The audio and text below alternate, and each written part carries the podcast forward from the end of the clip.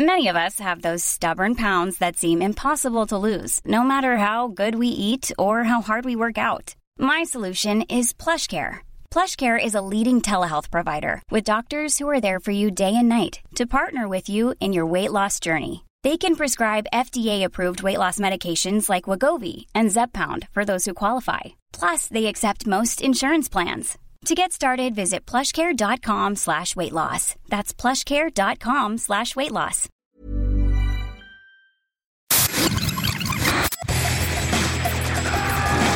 Bienvenue dans Stéroïdes, le podcast qui fait l'exégèse des gros bras.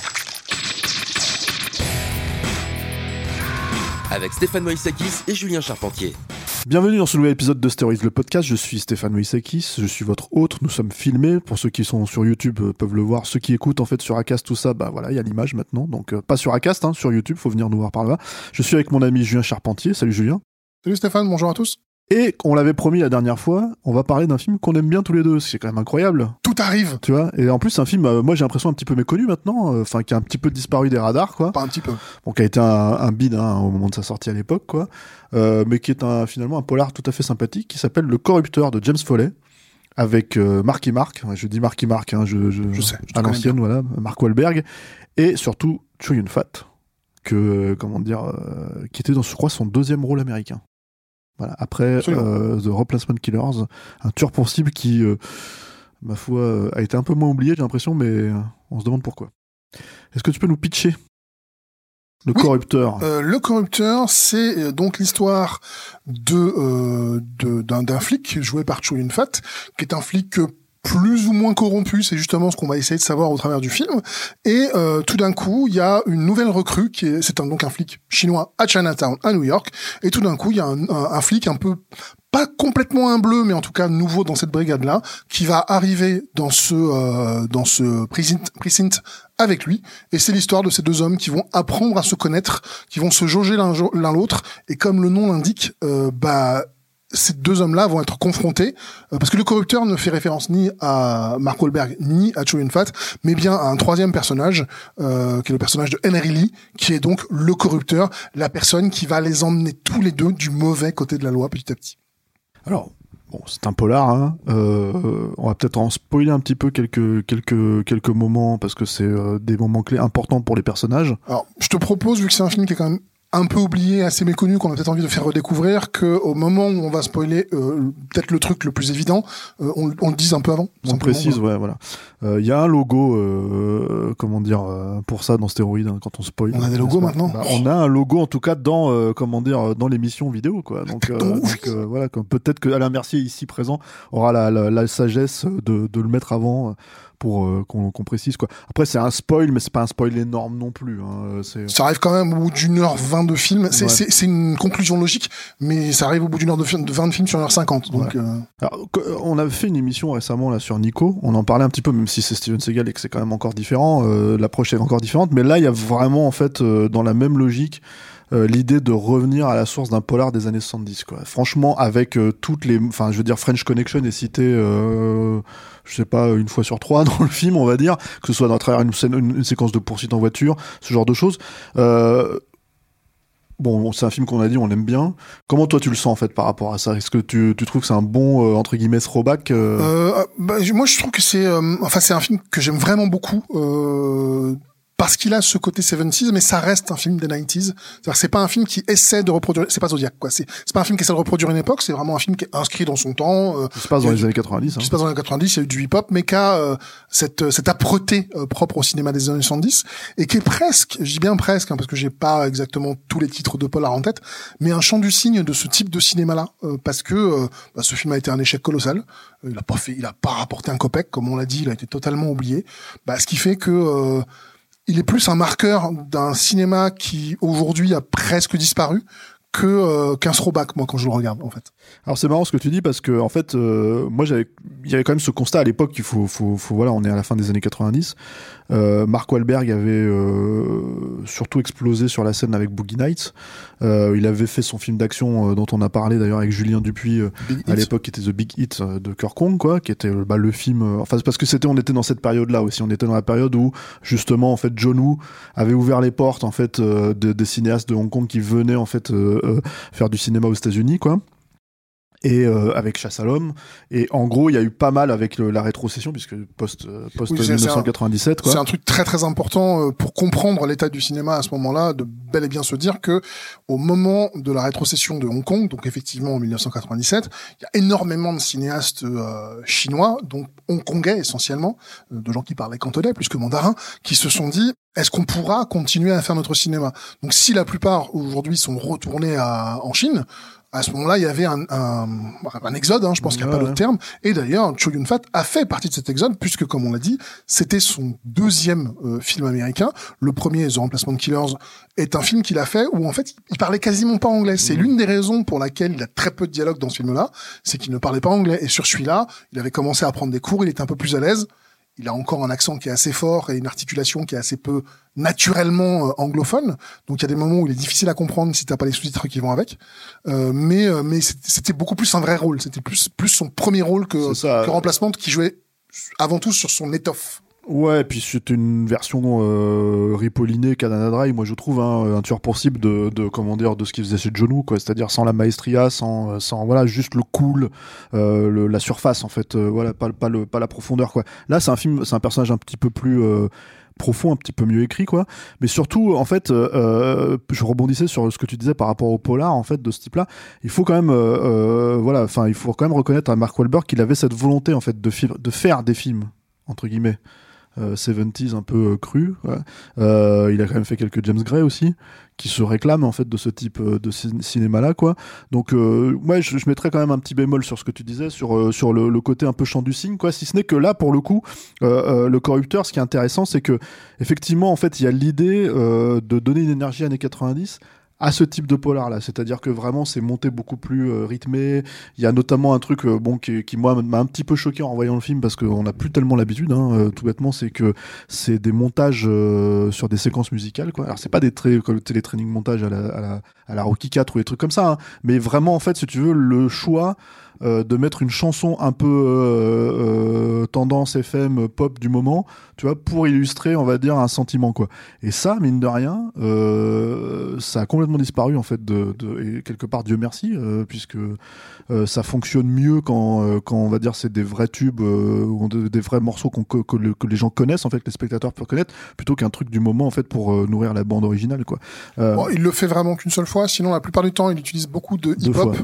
Euh, mais le hip-hop est utilisé uniquement pour représenter le gang. C'est-à-dire qu'il y a les, musiques qui illustrent les autres passages comme ça ne sont pas du hip-hop puisqu'il l'a réservé au gang. Donc il y avait quand même aussi un minimum de réflexion sur le sujet. Oui, disons que en fait, en tout cas, c'était un truc, euh, c'était un truc qui se faisait à l'époque et qui était beaucoup moins choquant que, que, que ça peut être le cas aujourd'hui. Mais c'est disons, disons, c'est un des vrais bémols. Euh, voilà, il y a ça, il y a quelques points de montage un peu étranges, tu vois, notamment dans la poursuite en, en, en bagnole qui est bah, qui a été pas mal euh, remonté par euh, par euh, par la MPA hein, à l'époque parce qu'elle était assez violente. on en arrive déjà à la poursuite. on n'en arrive pas à la poursuite, mais c'est pour dire qu'il y a c'est les, quelques petits trucs en fait qui font que disons que le, vieilli, le film vieillit un tout petit peu, qu'il est daté années 90. Mais ceci étant dit, moi je trouve que ça reste un polar tout à fait respectable, honorable, vraiment cool à suivre, plutôt bien écrit, plutôt bien interprété, quoi. Et, et, et voilà, quoi. Alors c'est bon, James Foley réalisateur du film, il faut, faut, faut revenir un petit peu sur le bonhomme, quoi. Oui, on aurait pu faire un autre film de lui, et peut-être d'ailleurs que tu le feras un jour avec euh, avec euh, un membre de de, de capture, qui est bah, avec euh, puisque c'est comme un chien enragé, mm. qui est probablement le film qu'il a fait monter directement au firmament. Et peut-être qu'on a d'ailleurs on l'a fait monter au firmament un peu trop vite le bonhomme, parce qu'il a quand même une carrière très compliquée, hein, James. Ouais, il, il, a une carrière clairement en dents C'est quelqu'un qui s'est aussi fait connaître en fait pour et déjà à l'époque, hein, c'est-à-dire que t'as effectivement comme un chien enragé avec Sean Penn et Christopher Walken, qui a un très beau drame en fait, euh, vraiment très très bien interprété, très très bien fait. Euh, mais à cette époque-là, il avait déjà fait euh, Who's That Girl, qui est donc le film avec Madonna. Mhm. mais ça encore, tu vois, ça fait œuvre de commande, donc tu fais bon. il a essayé un truc, comme un chien enragé a pas très bien marché. il a essayé de, de, de, rentrer dans ses deniers, bon, ça a pas très bien marché non plus. Tu vois, moi, je pardonne presque plus Who's That Girl bah, que Fear. Hein. C'est-à-dire que Who's That Girl, c'est surtout que c'est un film qui a été fait, on va dire, euh, dans la mouvance des clips de Madonna, puisque en fait, dans les années 80, les clips, il en a réalisé lui-même, hein, James Foley en a réalisé. Ben, je crois qu'il a réalisé le clip de Who's That Girl, mais aussi d'autres clips en fait de cette époque-là. Alors, j'ai pas vraiment, j'ai plus vraiment les noms en tête. Pour moi, c'est pas des œuvres mémorables les clips de Madonna, donc de cette époque-là, quoi. Euh, euh, même s'ils passaient très régulièrement à la télé. Hein. Euh, moi, je, moi, je retiendrai surtout de, de, de, James Foley, en tout cas dans les dans les bons films, on va dire, dans les films sur lesquels il a un vrai souci en fait de, de, de, bien faire quoi. Je pense à Glenn Gary Glenn Ross par exemple. Que j'ai jamais vu, que, donc que tu vas que tu que tu vas me prêter, je m'en souviens. ouais et en fait qui est, un, qui, est un, chouette film en fait qui est plutôt bien euh, bien bien bien écrit bien photographié bien monté quoi. Euh, euh, mais euh, c'est du David Mamet en fait si tu veux mais cinéma quoi. Euh, et euh, enfin l'auteur le, David Mamet en fait de, de pièces de théâtre hein, c'est une adaptation quoi. Et, et voilà et c'est vrai qu'après bah il y a des films comme Fear effectivement dont tu as cité qui est un thriller un home invasion je crois si je dis pas de bêtises enfin je me rappelle plus trop. déjà avec Marky Mark c'est déjà avec Marky Mark c'est leur rencontre puisque en effet ils sont plutôt bien entendus ce qui fait qu'ils ont fait un deuxième film d'affilée avec Reese Witherspoon. Et euh, je crois que c'est William Peterson dans le rôle du père de, euh, de, de, Reese Witherspoon. Euh, donc, film que j'ai vu une fois à l'époque et je, et ça suffit largement parce, que c'est, parce que c'est cataclysmique. Pourquoi tu n'aimes pas tous les films des années 90 je viens mais qui te fait cette réputation, voyons Bah toi. voilà. ah bon, d'accord. et après, il y a eu ce retour avec le corrupteur qui est vraiment un film très chouette. Entre temps, il y a eu euh, l'héritage de la haine. L'héritage de la haine avec The Chamber avec avec ton acteur préféré. Voilà, qui peut pas être totalement nul parce qu'il y a Gene Hackman. Voilà. Avec une adaptation de Grisham qui euh, qui a aussi été un bide. Parce que voilà, en fait, euh, à cette époque-là, les adaptations de Grisham marchaient très très bien au cinéma. Il y avait le client notamment, il y avait le droit de tuer, le droit de tuer, Point d'interrogation, parce qu'il se, parce qu'il se posait vraiment la question. L'affaire Pélican, n'oublie jamais l'affaire Pélican. L'affaire Pélican d'Alan Pakula, effectivement. Euh, et tout grand, ça. Grand, grand représentant d'un de, mes genres de cinéma préférés, le thriller mou. Voilà, et bah écoute, voilà, donc euh, donc euh, donc tout ça c'était des films qui, qui avaient plus ou moins marché, enfin qui avaient très très bien marché au cinéma hein, à cette époque-là quoi. Et du coup lui il arrive avec The Chamber, l'héritage de la haine et bon il se plante. Le corrupteur bah, c'est un peu un retour. Euh, sur l'héritage de la haine, il y va avec un personnage joué par Gene Hackman qui est qu'il ne police jamais. Le personnage est extrêmement antipathique. Hmm. Tu, tu peux pas t'attacher à ce personnage-là. Après, le film est relativement classique hein, de mémoire. Hein. Tu vois, il est très très classique. D'ailleurs, je crois que Follet lui-même le disait. En fait, il disait, je me suis un peu rentré dans un espèce de moule et il a voulu un peu casser ces codes-là en fait avec le corrupteur. Quoi. Tu répondrais que euh, je n'échangerais pas euh, un héritage de la haine contre dix de ces deux derniers films. Ah oui, mais là tu parles euh, de ce qu'il est devenu depuis, c'est-à-dire bah un vrai réalisateur de commande pour le coup euh, qui allait faire les 50 nuances de gris quoi. Qui a fait les deux derniers deux derniers 50 euh, nuances de gris, c'est quand même. Mais bon, je les ai pas vus moi. Moi non plus, mais enfin bon, j'ai j'ai j'ai vu 35 minutes du premier. Ah ouais. et je me dis non bah c'est pas la peine en fait, c'est ça peut intéresser un, un, un, certain public. Un, certain public. Je sais que c'est pas fait pour moi. Et puis surtout, quand t'as un mec qui a fait du cinéma euh, euh, âpre, dur, brutal comme euh, comme euh, Le Corrupteur, qui est vraiment un film que j'aime beaucoup. quand tu te retrouves à 50 nuances degrés, on se court quoi. Oui, bon après voilà, je pense que c'est un truc de survie hein, à Hollywood. Hein. Je pense que c'est quelqu'un qui est passé aussi par la casse télé à un moment donné. Donc, euh... t'as presque l'impression que c'est un c'est un cinéaste qui a pas eu, euh, qui a pas réussi à avoir la carrière qu'il rêvait d'avoir et qui a baissé les bras, qui, qui, est juste maintenant un mec qui bosse quoi. Et euh, je trouve ça un, peu triste en fait. Ouais, bon après, il voilà, disons que effectivement, euh, tu, il avait déjà de toute façon déjà une carrière en dents et c'est vrai qu'on aurait pu le traiter comme un comme un comme un chien enragé.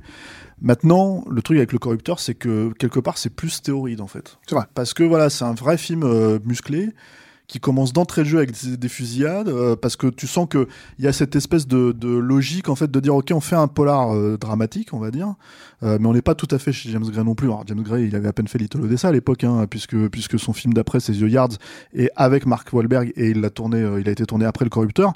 Mais disons qu'on n'est pas dans une espèce de logique de, de, de, de film dramatique, on est vraiment dans une logique de on a Choyun Fat, on, ça se passe à Chinatown.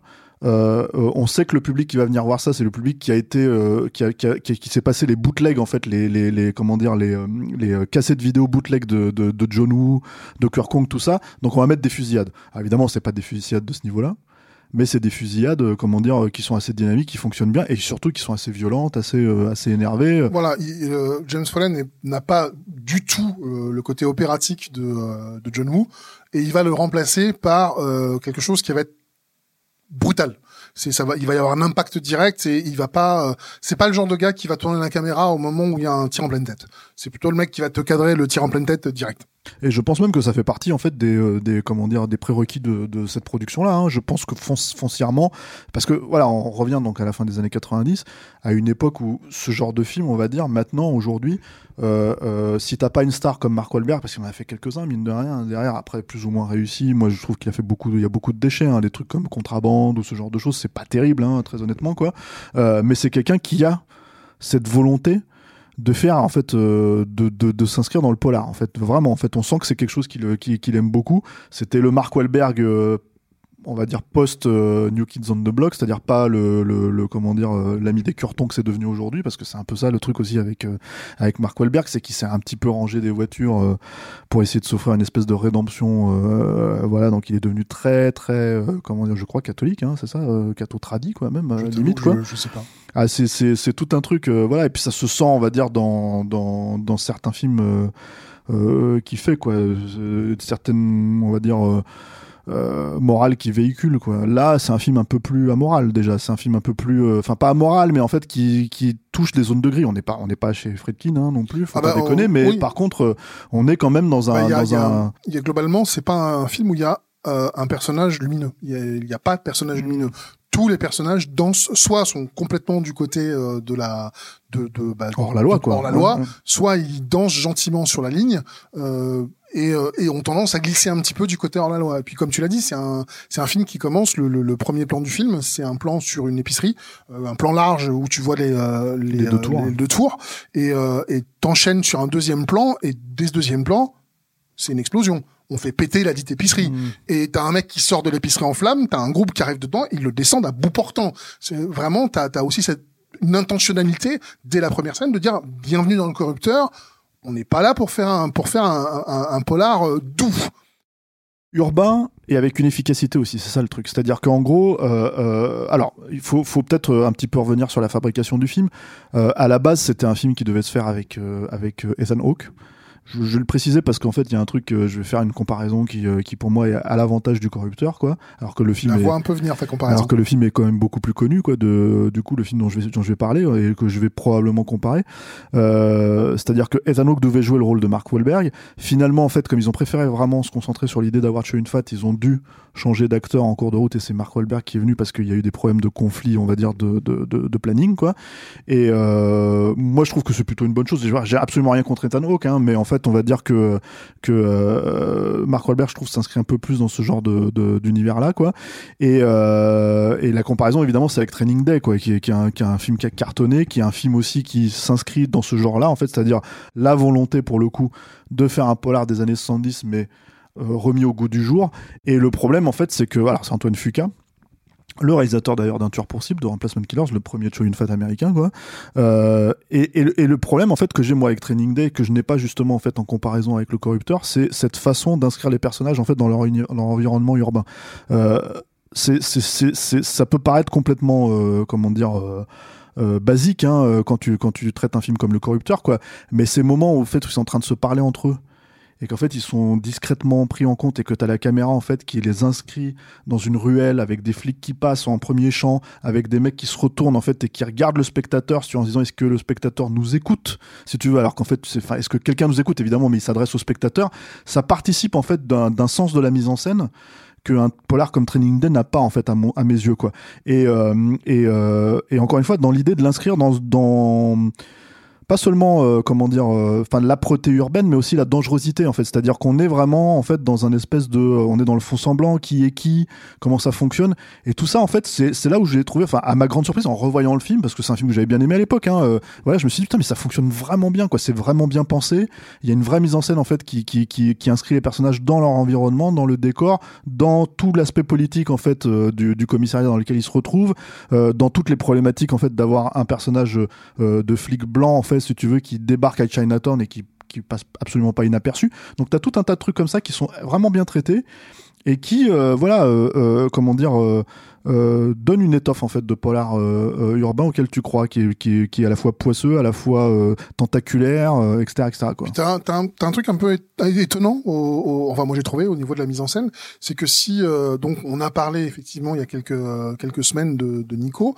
Nico est un film à la mise en scène, je dire plutôt classique. Mm. Andrew Davis est plutôt un, un réalisateur classique, donc euh, il fait une, réa- une réalisation qui est fonctionnelle. Là, tu as une, une- presque une dichotomie entre la façon dont il filme ses acteurs et la façon dont il filme la ville, comme tu l'as dit, où euh, quasiment tout le film est soit emporté, soit en steadicam, donc on a quelque chose qui est vraiment dynamique, avec des plans qui se baladent sans arrêt. Mm. Et dès qu'il va poser une scénographie dans une scène, il va faire énormément de gros plans. C'est un film qui, où il y a beaucoup de gros plans, mais qui donne pas une impression télévisuelle, parce que télévisuel, on va plutôt faire un plan Ouais. épaule, euh, là où vraiment lui, il est sur, euh, pardon, hop, euh, il, est- il est, il est là. Donc, euh, et c'est parce que en fait, il- James Foley expli- expliquait d'ailleurs à l'époque, euh, je voulais, j'ai- j'ai des acteurs qui ont des gueules, particulièrement Chow Yun Fat, et j'avais envie d'utiliser ce gars qui est capable, sans dire un mot, de faire passer plein de choses. Et du coup, c'est vrai que T'as beaucoup beaucoup de gros plans qui jouent beaucoup sur les regards. Euh, moi, je trouve que euh, Wahlberg c'est un gars qui est un peu tendre pour ce genre de film-là. Euh, Ah ouais ouais, à comparaison peut-être un peu bizarre, mais euh, je trouve que un, un type comme Colin Farrell, il a il a un œil, il a un œil où il a une folie. Euh, Mark Wahlberg, il a pas cet œil-là, je trouve. Mark Wahlberg, en fait, je pense qu'il est, il est un peu, euh, comment dire, victime de son physique. Mais moi, je, je, Euh, Excuse-moi de te dire que je suis beaucoup plus victime de mon physique que lui. hein. Bon, Euh, d'accord, d'accord, mais ne- là on parle d'une star de cinéma, quoi. En fait, ce que j'ai envie de Bah, dire, c'est qu'il a un côté, exactement. Toi, t'es une star de YouTube, euh, mon cher euh, Julien Charpentier, quoi. Et euh, non, non, en fait, j'allais dire, il est victime de son physique parce que il a un côté un peu, euh, je trouve, bas du front. Moi, j'aime beaucoup hein, Mark Wahlberg, mais il a un côté en fait un petit peu, euh, comment dire, naïf. Et en gros, c'est pas quelqu'un qui l'était, quoi. C'est-à-dire qu'en fait, il a, euh, s'il s'il part, on va dire, dans cette espèce d'arc de rédemption dont je parlais dans sa vraie vie, hein, c'est parce qu'il a fait des trucs pas très cool, en fait. Et, euh, C'était un, c'était petit un petit délinquant. Hein. C'était un petit délinquant. Mark, c'était encore un délinquant. Et hein. c'était un, et c'était, et c'était un délinquant qui a, qui a commis des actes racistes, en fait, notamment Ouais. il a tabassé justement des, euh, des, Parce des partie- asiatiques. Voilà, vois. il faisait pas partie des Kids on the Block, c'est son frère. Non, je euh, sais, ouais, Tony. Donnie, ouais. Et c'est Donnie en fait qui a été le chercher et qui lui a dit mais je vais t'emmener dans le monde de la musique parce que t'es en train de devenir un petit con et tu vas finir en prison mon gars quoi. Ouais, ouais, et du coup, en fait, si tu veux, cette dangerosité-là, moi, je trouve que justement, elle, se, elle, elle est palpable. Alors, pas dans tous les films, hein, parce que bon, euh, sincèrement, euh, euh, voilà, encore pour citer encore un autre film de Antoine Fuqua, Shooter, par exemple, bon, bah, c'est, c'est, c'est, c'est- Tu sais, T'as décidé de taper sur Antoine. Bah, bah non, le mais pas- pauvre Antoine. Mais euh, Antoine Fuqua, il a fait un bon film, c'est la chute de la chute de, de la Maison Blanche, voilà, c'est tout quoi. Enfin, il a pas fait exprès. Enfin, il a fait un bon film, il a fait un bon Steven Ouais. Seagal sans faire Steven, sans, sans Steven Seagal quoi. J'aime bien Remplacement de Killers, mais je vais pas le dire trop fort. hein, Ah ouais, t'aimes bien pas- Platinum ouais, Killers D'accord. Ouais, mais ça c'est parce que c'est un film des années 90, voilà. Tac. Ça va être ça. Ouais, et donc, euh, il y Non a mais euh, donc un autre donc- truc euh, en mise en scène qui est intéressant, je sais, Ouais. je sais pas si t'avais fait attention, mais euh, euh, bah, c'est un film sur la dualité, hein, justement, comme on en a parlé, il y a toujours ce côté, euh, est-ce qu'ils vont tomber du mauvais côté, est-ce qu'ils sont plutôt ombre ou lumière, et euh, c'est un, un truc très simple, mais il y a au moins la moitié du film où les personnages sont filmés avec des éclairages qui sont faits à travers les stores vénitiens, ce qui fait qu'ils ont toujours le visage coupé, y compris quand ils sont des dans des ascenseurs, c'est-à-dire dans des endroits où il n'y a pas de store vénitien. Euh, T'as énormément de flashs de lumière qui viennent de derrière eux, qui viennent des côtés, pour justement toujours dire ils sont jamais complètement dans la lumière, ils sont toujours un peu à côté. Donc il y a des choix photographiques qui sont hyper intéressants. Euh, bon, c'est un peu systématique parce que pour le coup le store vénitien c'est tout le film, ouais. mais mais Bon, ça on donne pas chez Tony Scott non plus encore, Ouais, mais, mais, mais bon. ça donne, mais ça donne, un- ça donne un- une approche. Tu sens que la, la photo, c'était pas du flatlining euh, où euh, on va tout faire, euh, pff, on verra en intelligence numérique. Non, non, non. Et puis en plus, bon, moi déjà, c'était pas, ça n'existait pas encore à l'époque. Hein, mais le truc surtout, c'est qu'il y a, il y a ça et il y a l'idée en fait de faire aussi une mise en scène un peu plus baroque. Alors façon de parler, hein, j'ai envie de dire, parce que on va dire qu'aujourd'hui, euh, ça peut paraître assez sage hein, par rapport à certaines productions, quoi. Mais il y avait l'idée déjà, en fait, de faire quelque chose de pris sur le vif. Moi, je trouve ne fonctionne pas toujours hein, euh, dans le film, quoi, parce que euh, notamment, par exemple, bah, tu vois, la scène d'explosion dont tu as parlé au début, fait un espèce de zoom. Je pense que ça, ça rajoute pas en fait d'impact particulièrement à l'explosion à proprement parler. J'ai Euh, l'impression, excuse-moi, je t'interromps une seconde, mais j'ai l'impression que parfois il y a aussi l'influence euh, écrasante dans les années dans les années 90 de NYPD Blue. Euh, le côté zoom, des zooms, euh, mais gens filmés euh, pris sur le vif, qui était assez une une une, une écriture euh, télévisuelle très nouvelle et qui, qui, a, qui a presque débordé sur le cinéma. mais qui avait une volonté euh, de toute façon encore une fois de revenir euh, à, à, à, à ce cinéma des années 70 hein. euh, t'avais euh, comment dire euh, encore une fois moi je pense que c'est plus Friedkin dans l'esprit de comment de, de James Foley quoi euh, euh, et, en, et en fait il l'utilise notamment beaucoup dans la scène de poursuite. C'est à dire que ça il faut en parler. Enfin c'est quand même une- un assez gros morceau d'action. On, on en a un tout petit peu parlé vite fait au début quoi. Mais un de ces trucs en fait qui était assez cool moi je trouve dans cette scène là et qui était pas euh, qui, qui semblait euh, finalement assez organique en fait dans la façon dont c'était traité c'est que euh, cette poursuite a des conséquences en fait sur les gens. C'est pour ça qu'il y a un côté euh, thriller urbain, on va dire, mais, film euh, policier urbain, c'est que t'as plein de victimes en fait de, de des passants en fait. Moi, c'est vraiment un truc. euh, j'ai vu le film en salle à l'époque. Ouais, moi aussi, ouais. on- on- bah, oh, écoute, c'était nous deux, euh, les, les deux entrées moi je l'ai vu, alors j'étais déjà journaliste, donc j'ai vu en projo. Ah bah, donc Voilà. c'était moi tout seul. Quelqu'un que je ne connais pas, peut-être qui regarde Stéroïde, qui le- de la deuxième entrée France.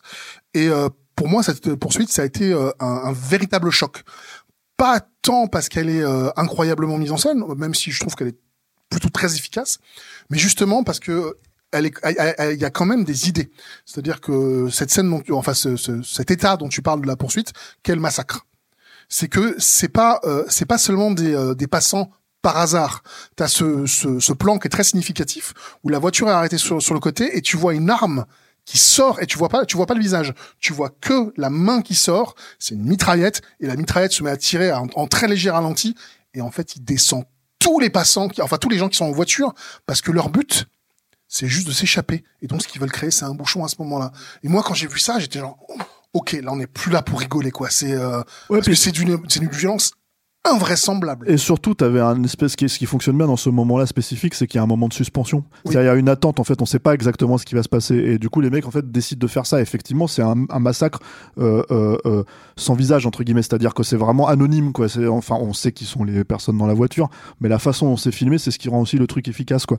Mais t'as pas que ça. T'as, par exemple, bon, t'as ce, ce personnage. Alors là, c'est pour le coup, c'est un des méchants, mais enfin, des, un des mecs qui poursuivent, quoi. Un des, un des, un des, un des voyous, un des brigands, qui se fait éclater la, la, la comment dire, euh, contre une portière Oui, de, il est en, de- il est en de dehors de, camion, la là, voiture tu vois, pour, voilà. euh, pour tirer, et en fait, bah, il voit pas euh, qu'il y a qu'il y a un obstacle et qu'il se prend l'obstacle en Voilà, pleine il se prend le, le ah, c'est pas un mur, mais c'est une, c'est une portière de, de- Ouais, une portière de- camion, quoi. Voilà, qui se la prend en pleine gueule. T'as une, t'as une, t'as une passante. Enfin, t'as pas une passante, mais t'as une automobiliste en fait qui tourne la tête euh, au moment où les bagnoles sont en train de passer. Elle se prend une rafale, euh, voilà, Bah, en fait, avec un, euh, avec un, avec un raccord dans l'axe et tout. Et Donc c'est assez dynamique, ça fonctionne assez bien. Il y a moi les petits trucs que j'aime pas trop, ce qui est un peu dommage, c'est que j'adore. Justement, je trouve qu'il y a un très beau plan de Mark Wahlberg en train de marcher en fait et d'avancer vers une bagnole en tirant dessus. Et d'un seul coup, il, cut avec des gros plans qui en plus cassent un petit peu le raccord dans l'axe parce que du coup tu sens qu'il que le plan était pas forcément prévu pour être là, euh, pour être calé là. Et du coup en fait ça ça, te sort un petit peu de, la scénographie quoi tu vois.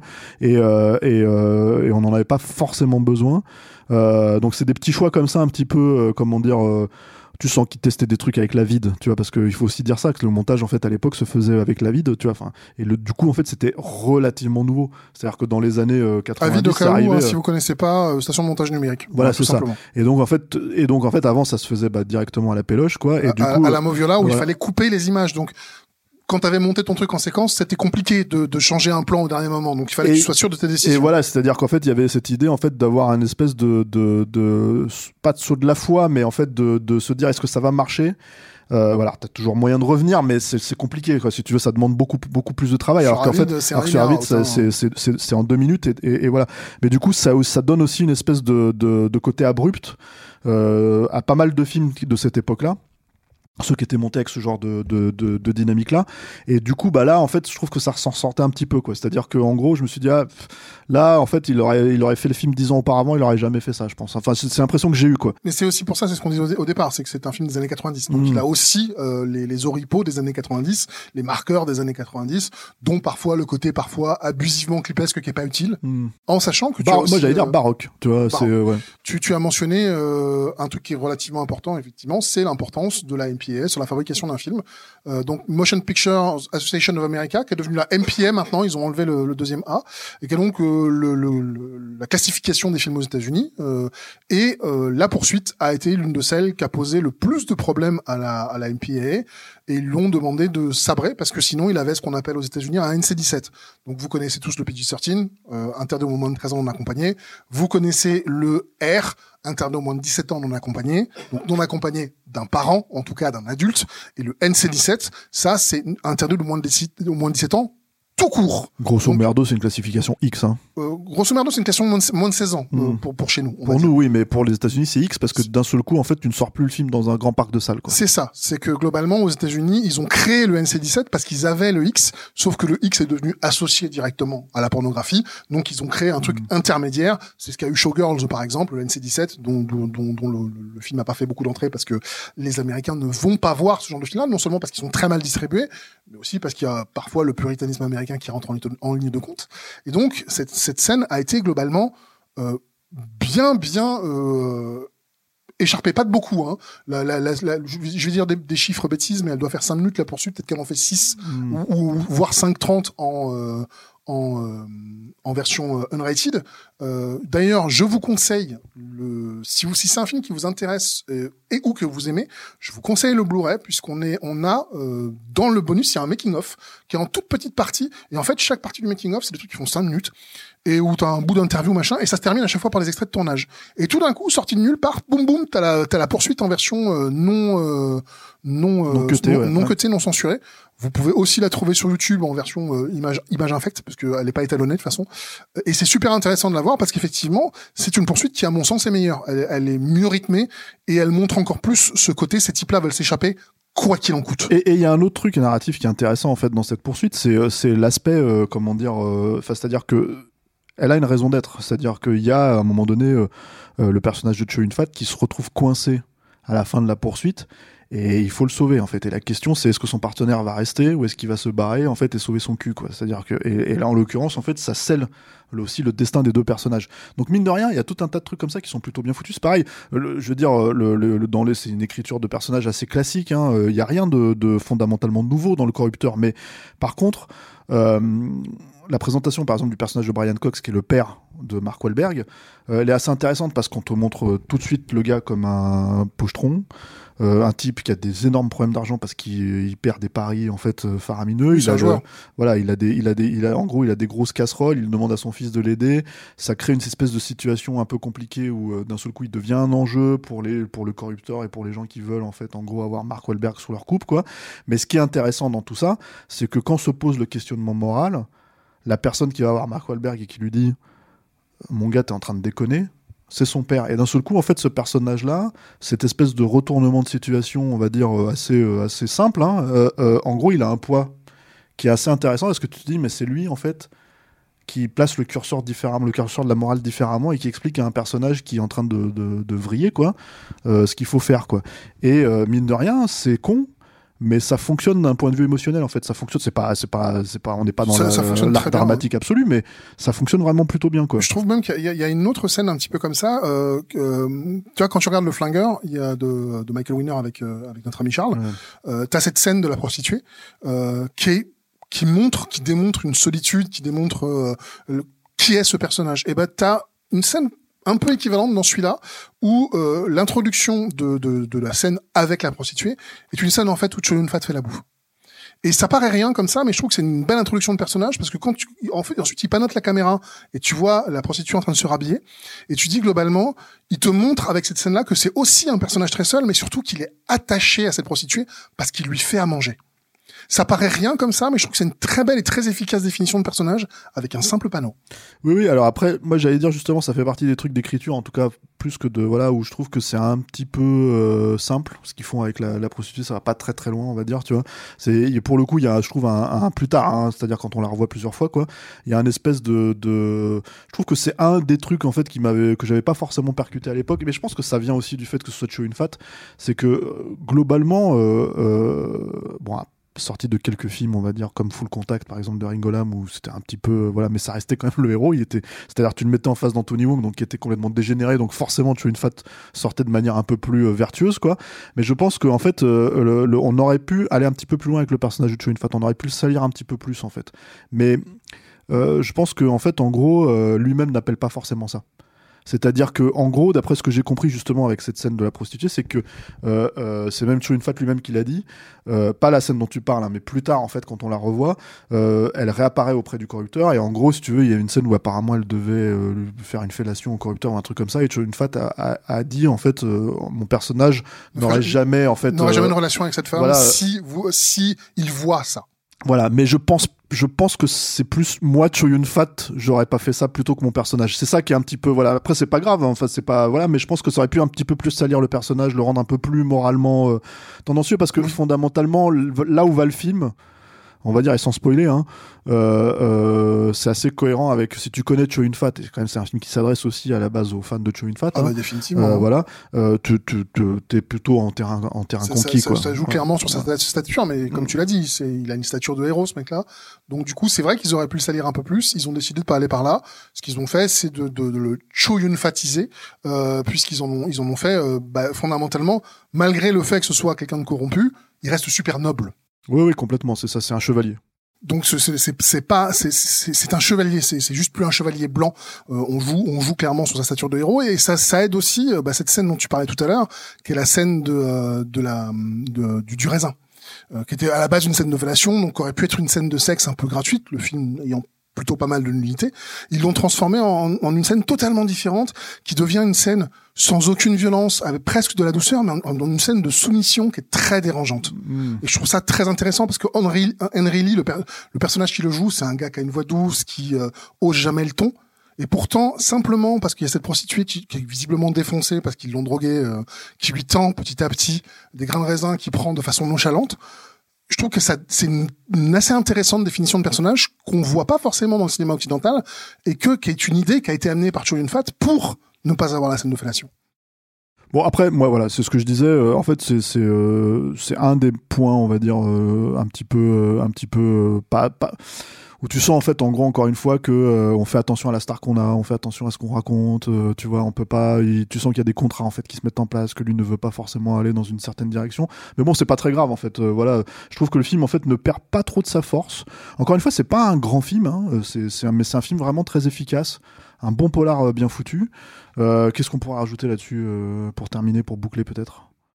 Bah que ouais, enfin bon polar, c'est pas quelque chose qu'on a beaucoup ces temps-ci. C'est un genre qui a été un, peu délaissé, je trouve, ces temps-ci par le par le cinoche. Ça, c'est c'est à la télé ou euh, enfin c'est sur Netflix, j'ai envie de dire, ou en série télé en tout cas, quoi. Ouais, mais voilà, moi c'est un c'est un genre que j'aimais beaucoup voir sur grand écran, euh, particulièrement le polar comme on l'aime, le polar âpre, le polar dur, et que le corrupteur va offrir ce genre de choses-là, va offrir ce genre de euh, de, de récit qui est pas très compliqué. Vous voyez, on n'a même pas spoilé au final. On n'a pas eu besoin. on n'a pas eu spoilé le, le, point spécifique. Mais mais en fait, c'est comme comme l'avait dit Stéphane, c'est presque pas un spoil, c'est presque une une terminaison logique du parcours des personnages.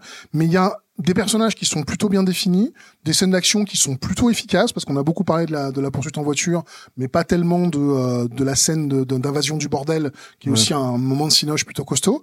Des idées qui sont pas bêtes, une distribution qui est très chouette. Euh, vraiment, les acteurs sont plutôt bons. Il y a Paul Benedictor qui est une de ces, de ces gueules du cinéma qu'on adore, euh, qui joue comme d'habitude le, le, le, un type veule salopio comme pas possible, qui est parfait comme d'hab. Comme d'hab. Donc ouais, c'est une, c'est une chouette expérience, je trouve le, le, le corrupteur c'est un film que le temps a oublié. Qui existe et c'est malgré tout en Blu-ray. Hein, tu nous l'as ramené là. En fait, c'est le Blu-ray américain pour le coup. Je suis pas sûr qu'il existe chez nous. Il euh, existe peut-être pas chez nous. Par contre, il est sous-titré. Il, est, euh, en français d'ailleurs, je crois, et il est euh, parfaitement désonné puisque moi, quand j'ai des Blu-ray américains, ils sont toujours désonnés, sinon je peux pas les lire. Donc, et copie très très propre et, et en plus avec ce making of qui est plutôt très chouette, où il y a en plus un tout petit module qui est super intéressant sur le marketing. Ah oui. C'est un truc qu'on voit jamais. On voit une, la responsable marketing de, euh, du, euh, du film nous expliquer comment ils ont construit la bande-annonce. Ça paraît rien du tout, mais de, de rentrer dans l'esprit de ces gens globalement qui ont deux minutes pour te convaincre de payer tes 10 dollars ou tes 10 mmh. euros pour aller voir pour aller voir ton film, c'est un supplément original. Et vu que euh, bah, le supplément est à peu près totalement euh, oublié encore plus que ce film-là, que euh, les Blu-ray 4K n'offrent plus de suppléments du tout. Ce genre de petits de petits bonbons, c'est toujours agréable à voir. Mais ça, c'était marrant parce que tu me fais penser que c'est New Line en fait qui a produit le film. Hein, donc c'est, bah, c'est pas une boîte indépendante parce qu'ils étaient chez Time Warner à l'époque. Hein, ils ont été repris plus ou moins, mais même s'ils sont restés un peu, on va dire, dire qu'ils ont eu un régime différent. C'était quand même encore Robert Shea à l'époque qui faisait qui faisait la, la, la comment dire. Euh, euh, enfin qui gérait la boîte quoi euh, ils avaient des Blu-ray en fait ou des DVD pardon en fait où tous les bonus partaient de la pré-production vraiment jusqu'à la sortie du film. Et donc du coup en fait euh, effectivement ce, ce type de bonus là on les avait dans Blade déjà je crois dans tout ce genre de film et tout quoi. Donc ce, donc sont, ce sont des bonus qui sont malgré tout avec un budget très limité ouais, qui sont en 4 tiers. Ils sont c'est de, de, la, de la définition standard c'est ce sont les, les bonus, les bonus du DVD c'est les bonus DVD avec effectivement des, des, des, des, trucs de, de, de, tournage à peine mixés. Donc c'est c'est pas de la grande qualité, c'est fait à petite échelle, mais il y a des bonus et ils sont intéressants. Donc, euh, enfin globalement, voilà, c'est un film que je ne que je ne saurais que conseiller en fait. Eh ben, et moi aussi. Voilà. Donc c'est incroyable, on est d'accord. Euh, donc euh, donc on va s'arrêter là parce qu'en fait peut-être qu'on va tomber en désaccord. Je sais pas ce qu'on fera la prochaine fois. Je sais pas quel film on va choisir quoi, mais certainement un truc où on sera pas d'accord. Un truc où on sera pas d'accord, c'est un peu notre genre. Voilà, tu vois, surtout surtout si c'est un film des années 90 quoi. globalement, normalement la dynamique c'est euh, un film on n'est pas d'accord. Moi j'aime bien, toi t'aimes pas, euh, parce qu'on n'a jamais eu l'inverse en fait. Des films où bah non c'est toi qui on les choisit ensemble. Ouais ça. je te je te caste sur tes choix en fait si tu veux donc voilà quoi. Merci Julien. Merci Stéphane, merci Alain, merci, merci à tous. Alain, merci à la technique hein, qui n'est pas dans le cadre mais qui est bien présent dans la pièce avec nous quoi. Merci à vous tous qui nous suivez. Donc euh, pour nous soutenir, bah c'est toujours euh, le, les mêmes adresses en fait. Donc c'est Patreon, c'est euh, euh, Tipeee. Voilà. Pour nous suivre, c'est les réseaux sociaux habituels, hein, c'est-à-dire Twitter, euh, Facebook, euh, Instagram, blablabla. Et puis on se retrouve euh, une prochaine fois avec un prochain film. Voilà. Merci à tous. Salut.